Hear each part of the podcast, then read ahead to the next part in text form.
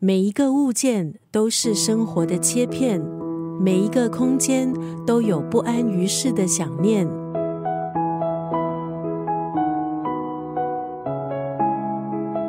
今天在作家语录分享的是旅居日本的台湾作家张维忠的作品《东京男子布屋》当中的一段文字。从台湾到东京，在异地生活十五年，搬过四次家。作者张维忠在书里用四十三篇散文来开箱他的家，从玄关、客厅、厨房、饭厅、卧室、书房到洗手间，看作者分享他如何让家变成自己最喜欢的空间。在书里，他也列出他的生活爱用品，除了分享日本文化的点滴，也分享他的观察、感受还有思念。对作者而言，台北是家，东京也是家。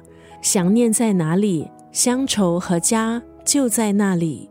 今天在九六三作家语录就要分享《东京男子布屋》当中的这段文字：跌跌撞撞的人生，经历过折磨，才能对比出安稳的幸福。刚刚那段文字出自书里的一个篇章：受过伤了才甜美。作者张维忠分享，他用微波炉在家烤地瓜，让他吃到人生的滋味。在家尝试用微波炉烤箱烤地瓜，可是怎么烤却烤不出自己想要的味道。作者于是尝试用筷子在地瓜的表皮上面搓动，烤出来的地瓜外表满是伤痕，可是里头清甜绵密的口感，每一口都是简单的幸福。